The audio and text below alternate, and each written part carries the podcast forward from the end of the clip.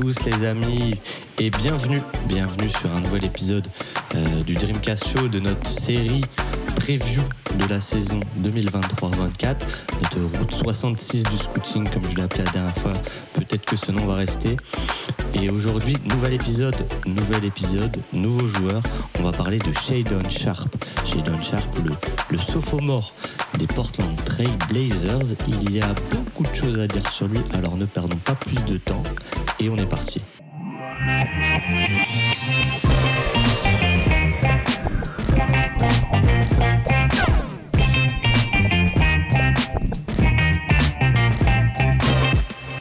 Épisode donc sur Shadon Sharp aujourd'hui et je suis seul à bord pour vous parler euh, du joueur des Blazers. Une fois n'est pas coutume, on va commencer par l'histoire de Shadon Sharp et le parcours de Shadon Sharp assez rapidement parce que ça explique pas mal de choses. Et en fait, Shadon Sharp, c'est un joueur qui a explosé de, de manière très brutale, notamment euh, quand il a participé à la Nike Elite Youth Basketball League en 2021 et il a tout cassé. Et en fait, c'est un joueur qui s'est fait une réputation euh, très rapidement en, high school et qui était annoncé comme le numéro 1 euh, de, de la classe 2022 avant d'être reclassé. Et, et c'était un prospect 5 étoiles en fait. C'était vraiment quelqu'un qui crevait l'écran. Et au sortir du high school, le joueur va décider de partir pour Kentucky, l'université de Kentucky. Et là, pour la saison 2021-22 va s'en suivre tout un imbroglio, c'est-à-dire que chez Don Sharp prévoit de ne pas jouer la saison 2021-22 et de jouer à Kentucky pour la saison 2022-23. Puis après, à mi-saison, Sharp est annoncé, euh, il y a des bruits de couloir comme quoi euh, Sharp va peut-être jouer. Puis le 7 février, finalement, John Calipari, l'entraîneur, annonce que Sharp ne jouera pas de la saison 2021-22. Mais Shadon Sharp est malgré tout éligible à la draft 2022 et sa cote a baissé puisqu'il n'a joué aucune minute de NCAA, mais il est éligible et il est projeté dans le top 10. Et du coup, Shadon Sharp va se présenter à la draft 2022 en n'ayant joué aucune minute de NCAA. Et ce sont les Portland Trail Blazers qui vont tenter le pari avec le choix numéro 7 de la draft 2022. Et c'est un vrai pari dans le sens où chez Sharp, on ne l'a pas vu euh, en NCA. C'est un joueur très jeune, c'est un 2003, mais un joueur euh, dont on a entrevu tellement au, lycée que forcément il y a un côté euh, high risk, high reward. Et bon, les Blazers font ce pari. Euh, on ne sait pas trop à ce moment-là ce qui va se passer avec Damien Lillard. On est loin d'imaginer la situation dans laquelle on est cette année. Mais malgré tout, faut pas oublier que Portland démarre très bien la saison et démarre la saison surtout avec des ambitions. Et donc Shadon Sharp, il a un rôle plutôt limité euh, à ce moment-là. C'est un vrai role player qui joue, qui joue environ 15, euh, 15 minutes par match, euh, mais dans des Blazers qui tournent, qui tournent plutôt bien jusqu'à que, bon, je vous refais pas le film, mais la saison va peu à peu virer, pas au cauchemar, mais Portland va s'enfoncer dans le ventre mou, puis même dans les bas-fonds, puis même euh, shutdown d'Amel Lillard qui faisait une saison historique, hein, on, le rappelle.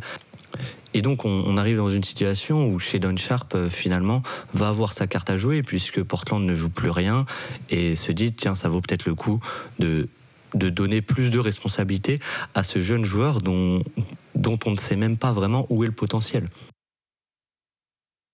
Joueur va même devenir titulaire pour les dix derniers matchs de la saison et plutôt avec réussite puisque sur les dix derniers matchs de la saison où il est titulaire, il est aussi l'option numéro une offensive et il va tourner à presque 24 points de moyenne à 58 de 58% de true shooting euh, pourcentage, ce qui serait globalement la, moyenne NBA. Euh, et sur un tel volume, c'est quand même loin d'être négligeable. Donc il y a ce côté vraiment, tiens, peut-être qu'en fait on tient quelque chose avec Shadon Sharp. Et c'est vrai que le profil est forcément intrigant. Euh, déjà physiquement, on parle d'un joueur euh, d'environ 2 mètres, euh, avec une, une, envergure, une envergure de 2 mètres 12.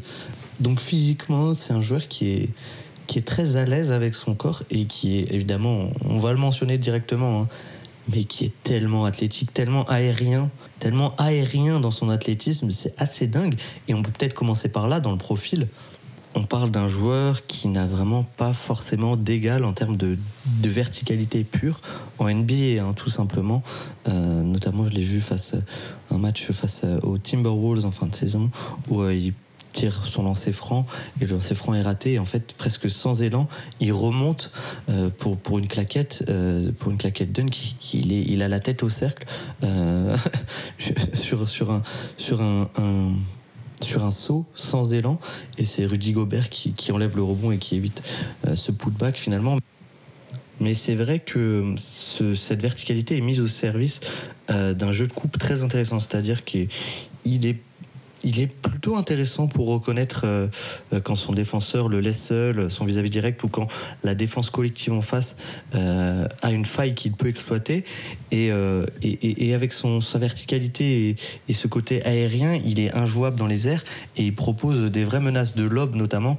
on l'a vu mettre beaucoup de dunk, hein, je vous apprends rien, mais sa relation avec des meneurs capables d'envoyer des lobs, même de, plutôt loin, comme Damel Lillard depuis la ligne de 3 points, c'est une vraie menace sur ce jeu, sur ce genre de, jeu. Et il est, euh, bon, c'est que 7% de, son jeu, mais euh, il est à 1,47 points par possession euh, sur les cuts. C'est vraiment excellent. Pour continuer dans le positif avec Shadon Sharp, c'est vrai que le foot semble plutôt très intéressant avec lui, euh, notamment à 3 points. On est sur quand même 37% euh, avec 1,6 tirs en pull-up par match euh, et en catch and shoot surtout, c'est là où c'est super intéressant. Il y a, 46% en, catch and shoot chez, chez Don Sharp. Et c'est vrai que, à contrario, il n'y a que 25% en pull-up sur la saison. mais déjà, il y a eu une progression au cours de la saison. Par exemple, si on regarde ses stats sur ces stats post-All-Star Game, euh, c'est vrai qu'il y a 49% en catch and shoot et il y a 28% en pull-up, donc plus 3%, et surtout un nombre qui a augmenté. Hein. C'est 1,5 en moyenne sur la saison, mais sur les, les, 23 matchs post-All-Star Game, ben ce nombre il monte à 3 pull-up par match avec une réussite qui reste de 28%, donc à, travailler, mais on peut aussi dire qu'il y a 49% en catch and sur cette période.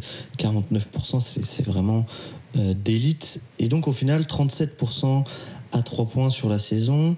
Euh, il y a 72% au lancer, c'est peut-être ça qui est un peu un peu plus inquiétant, on va dire, où on peut émettre des réserves sur la notion de shooter d'élite. Parce que c'est vrai que la mécanique, euh, même en pull-up, elle, est plutôt fluide, je trouve, même s'il va gagner en fluidité avec l'âge, hein, on est d'accord. Mais la mécanique est plutôt fluide. Maintenant, si on va un peu sur euh, le score, si on détaille un peu le score par zone, c'est vrai que là, j'ai plus de, limites pour l'instant. C'est-à-dire que le shoot est plutôt intéressant, euh, même à mi-distance. Les, les signaux sont plutôt encourageants. Hein puisqu'il est notamment à 42% euh, sur les longues distances. Et, et, ça c'est assez intéressant euh, parce que c'est de l'autocréation souvent. Euh, c'est dans le 67e centile c'est plutôt intéressant même si ça reste un tir où il faut vraiment être élite pour que ce soit rémunérateur. Là où j'ai plus de réserve c'est en fait sur son sur il a pas de flotteur du tout. Dès qu'il s'approche du panier c'est un joueur qui j'ai l'impression l'arsenal diminue quand il s'approche du panier il prend très peu de tirs dans la short mi-distance, donc de, le flotteur. Euh, Maintenant, c'est un joueur qui est tellement athlétique une fois qu'il s'approche du panier que forcément, euh, voilà, il est à 67% sur les tirs euh, au panier. C'est vraiment excellent. Hein. Mais euh, c'est beaucoup assisté aussi, notamment. Et je pense que ça, c'est notamment dû à sa plus grosse lacune aujourd'hui, à savoir son handle. Son handle qui n'est pas du tout pour l'instant un handle de, de, très bon niveau, en tout cas d'initiateur principal. Et c'est aussi pour ça qu'il est utilisé tant off-ball et que si on regarde un peu c'est 67% de ces paniers qui sont assistés, donc deux paniers sur trois qui sont assistés pour Shadon Sharp. Et ce problème du handle est à mettre en perspective avec un autre, une autre limite de Shadon Sharp, c'est son premier pas. C'est que, c'est-à-dire que si Shadon Sharp est un joueur supérieur verticalement, c'est vrai que son, athlétisme horizontal, j'ai envie de dire, euh, son premier pas et son explosivité n'est pas élite du tout en fait. Alors ça reste très bon, hein. mais on n'est pas sur un joueur qui a le premier pas d'un Anthony Edwards, pour citer un joueur au, gabarit similaire par exemple. Ou même qu'un Jalen Green aussi, euh, qu'on pourrait citer. Hein. Euh, mais en fait, voilà, ce problème de premier pas et de handle, où il arrive à créer très peu de séparation de par son handle, fait que notamment il a beaucoup de mal sur, sur du drive.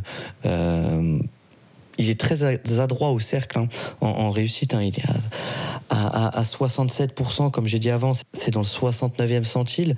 Mais c'est vrai que euh, en création pour lui-même au cercle, on retrouve ce problème, c'est-à-dire qu'il ne fait que 2,7 drives par match.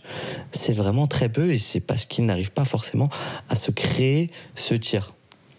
Alors maintenant, avec les Toto, faut aussi faire attention parce qu'il y a eu un vrai changement de rôle avec Sheldon Sharp euh, au cours de l'année. Et c'est vrai que si on regarde par exemple juste post-All-Star Game, là ce chiffre, monte à, ce chiffre monte à 5 drives par match, ce qui reste quand même un total euh, assez faible, hein, mine de rien. Et qui nous laisse un peu sur notre fin, tant euh, une fois lancé, il est, il est supérieur euh, dans les airs. Et ce côté Handel à, à travailler va forcément avec un autre aspect qui est le playmaking, le fameux playmaking. Qu'est-ce qu'on en pense du playmaking de chez Don Sharp aujourd'hui? C'est une question assez compliquée parce que Sharp n'a pas eu l'occasion de se montrer en tout début de saison. Ou en tout cas, peut-être que moi aussi, je, me confesse pour préparer ce podcast, j'ai regardé notamment, surtout, les matchs où il était euh, titulaire et où il avait plus de responsabilités. Et c'est vrai que j'ai vu des progressions auxquelles je ne m'attendais pas, de la patience notamment sur des lectures où euh, le, la, première lecture, comme on dit euh, notamment au foot est, fermée. La première lecture est fermé par la défense et, où et du coup la passe évidente n'est pas faisable, la passe préparée par le système. Et chez Duncharge, je l'ai vu capable de s'adapter et, et, de faire preuve de patience pour trouver ses coéquipiers. Et ça, c'est vrai que c'est un aspect sur lequel je m'attendais pas à le voir euh, à ce niveau dans sa saison rookie à, seulement 19 ans. On a, vu, on a vu des vraies séquences où en fait Sheldon Sharp avait envie de mettre en avant ses coéquipiers. Euh, mais malgré tout, ça reste du playmaking plutôt, plutôt limité. Hein. Pour l'instant, on n'est pas sur un joueur qui, euh, qui, est en lecture, euh, qui est capable de lecture avancée euh, très poussée, même s'il l'a fait, comme j'ai dit, de temps à autre. Et ça, c'est encourageant. Mine de rien, si on va un peu sur des stats un peu brutes, on voit que, que sur les dix derniers matchs dont, je vous parlais avant, il est quand même à 5 assists de moyenne. C'est plutôt intéressant aussi. On sent vraiment une volonté, peut-être du coaching staff aussi, de développer cet aspect du jeu c'est chez Don Sharp. Mais encore une fois, je pense que le playmaking, il est limité par son handle, euh, qui est vraiment pas terrible. Euh, il perd beaucoup de ballons, hein, notamment. Euh, si on regarde, il, est à 12% de perte de balles. C'est dans, le, le 37e centile, c'est-à-dire donc 63% de la ligue à son poste perd moins de ballons que lui. C'est vraiment pas forcément terrible pour un joueur qui n'a pas tout le temps le ballon en main. Surtout pour ça, c'est surtout parce que le joueur n'a pas tout le temps le ballon en main. Et ce côté un peu manque de handle aussi, manque de contrôle sur le jeu se ressent aussi dans les fautes. Euh, c'est un joueur qui pour l'instant provoque très peu de fautes. Si on va un peu dans l'onglet statistique, encore une fois, attention, c'est à prendre avec des pincettes. la saison de Sharp a été un peu scindée, etc. Mais et c'est vrai que euh, le free throw rate plus, donc sa tendance à provoquer des fautes par rapport à la moyenne NBA, euh, il est à 61. Donc il provoque 40% moins de fautes que le joueur moyen de NBA. C'est pas forcément très encourageant là-dessus, même si c'est quelque chose qui va euh, sans doute ne peut que progresser avec, avec le temps. Mais on sent pas ce vice et ce, ce, ce savoir-faire dans la provocation de fautes. Pour terminer sur le profil du joueur euh, aujourd'hui, quel était-il sur ce qu'il nous a offert en 2022-23 Je vais parler, mais très succinctement de sa défense. C'est volontaire de pas trop en parler, euh, mais je l'ai trouvé très mauvais. Je l'ai trouvé très mauvais dans cet aspect défensif, malgré euh, ses, attributs physiques qui pourraient lui permettre de faire plus. J'ai trouvé très peu concentré dans les rotations. même off-ball, je l'ai trouvé pas forcément très cohérent. Euh, mais après, la défense est collective et Portland était la 27e défense de NBA aussi. Donc, encore une fois, une stat à prendre avec, avec des pincettes. Mais c'est vrai qu'on l'a senti pas du tout concerné par cet aspect du jeu. Euh, mais quelque part, ça peut se comprendre hein, tout à fait à cet âge. Et euh, il avait plus envie, je pense, de montrer son, son talent offensif et de montrer au et de montrer aux cerveaux, aux instances, aux décideurs de, de, Portland qu'il pouvait avoir le talent offensif suffisant euh, pour, parier sur lui à l'avenir. On sent vraiment que la direction de Portland s'oriente vers une, reconstruction pardon, et que cette reconstruction chez Dunchar va avoir un rôle déterminant là-dedans, euh, avec, euh, avec notamment Scoot Anderson, c'est un peu le bas court du futur. Et, pourquoi il faut suivre chez Don Sharp en, 2022-23 Parce que tout simplement, ces promesses qu'il a montrées en fin de saison, euh, on espère, on a hâte de voir s'il peut les confirmer. Et aussi parce que euh, ce duo avec Scoot Anderson, euh, il, est, très très très très intrigant et très très prometteur le fit de ce duo, il semble presque naturel parce qu'on est, deux, on est face à deux joueurs qui sont déjà très très athlétiques et qui vont être très spectaculaires hein, d'un point de vue euh, pur euh, euh, du highlights. Va y avoir du highlights à Portland, hein, va y avoir des dunks, etc. mais il est très complémentaire surtout. Et moi, c'est plutôt cet aspect qui m'intéresse. C'est-à-dire que chez Don Sharp, pour l'instant, a besoin d'un meneur créateur à côté de lui. Et, et donc, ça va être Scoot Anderson. Et en même temps, Scoot Anderson a une faculté à, se montrer off-ball qui est aussi intéressante. Et chez Sharp va pouvoir continuer à se développer on-ball sans nuire au développement de Scoot Anderson. Scoot Anderson va être le ball handler principal et c'est ce qu'il faut à Sharp. Mais en même temps, euh, par séquence, on va avoir chez Sharp on-ball et du Scoot off-ball. Et ça, c'est très très intéressant. Je pense aussi qu'avec euh, Scoot Anderson, il retrouve un passeur euh, en partant de l'hypothèse que Damien Lillard ne sera plus là, mais il retrouve un passeur capable de le mettre sur orbite sur des cuts et sur des lobes, là où il est très intéressant, tout en étant capable d'être un peu euh, dans, une situation inversée, où, comme j'ai dit, c'est chez Sharp qui a la balle, et c'est pourquoi pas Scoot Anderson euh, qui coupe. Donc il ne va pas du tout nuire à son développement. Et, puis évidemment, Scoot Anderson est un joueur qui va être très fort sur de la pénétration et du kick-out, et qui, euh, et, qui va créer des tirs en catch and shoot, là où chez Sharp excelle aussi. Donc, donc ça peut être vraiment très intéressant ça enlève aussi un peu de poids sur chez Sharp, euh, de pression hein, tout simplement. Chez Sharp ne va pas être celui autour duquel les attentes seront concentrées. Euh, ni celui autour duquel les défenses seront concentrées.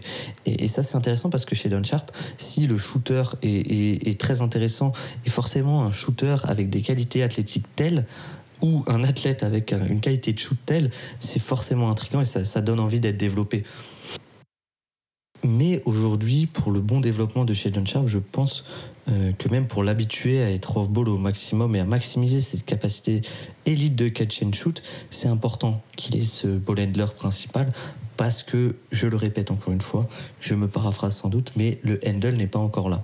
Le handle n'est pas encore là, mais malgré tout, euh, j'ai tellement hâte de voir euh, la saison 2 de Sheldon Sharp, pour la simple et bonne raison qu'il y a beaucoup de signaux encourageants, comme j'ai dit, et que je ne sais même pas quel rôle il va vraiment avoir, et ça c'est vraiment intriguant. Est-ce qu'il va avoir 20% d'usage? Est-ce qu'il va avoir 30% d'usage? C'est vraiment une question euh, euh, très, très excitante, et, de voir s'il atteint par exemple les 25% d'usage, comment il performe réellement?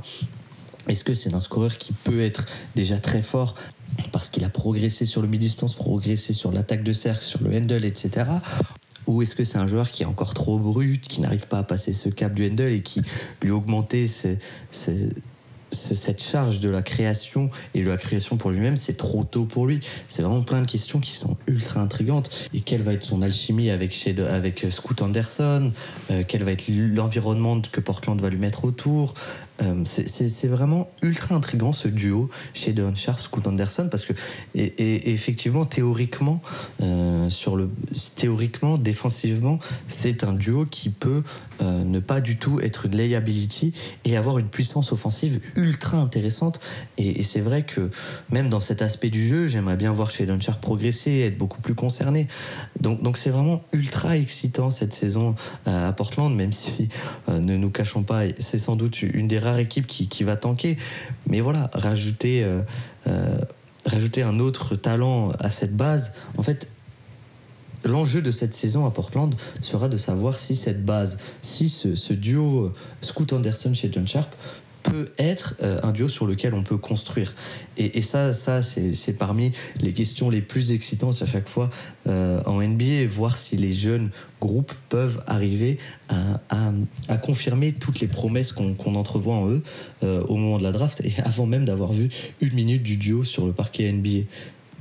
Donc voilà, le projet Portland est très intéressant. On va voir euh, ce qu'ils vont récupérer contre Damien Lillard. Peut-être comment cet épisode sortira. Damien Lillard sera échangé contre Jalen Brown ou contre Tyler Hero. Et Tyler Hero va prendre toutes les minutes de Shadon Sharp et ce podcast sera complètement obsolète. Je, ne sais pas. Mais, mais voilà, c'est très intéressant. En plus, si ça se trouve, on verra quelques minutes du français Ryan Rupert. Donc j'espère vous avoir convaincu euh, de regarder Portland, même si les apparences euh, ne, ne laissent pas paraître forcément euh, un projet très excitant de l'année prochaine. Mais malgré tout, il y a beaucoup de choses à voir. Même Matisse Taibel, euh, voir s'il peut enfin s'imposer euh, au poste 3, c'est vraiment super intéressant. Donc voilà, Portland, équipe à suivre pour de multiples raisons. Euh, évidemment, Scoot Anderson, on en reparlera, j'aimerais en reparler, mais Scoot Anderson, peut-être le.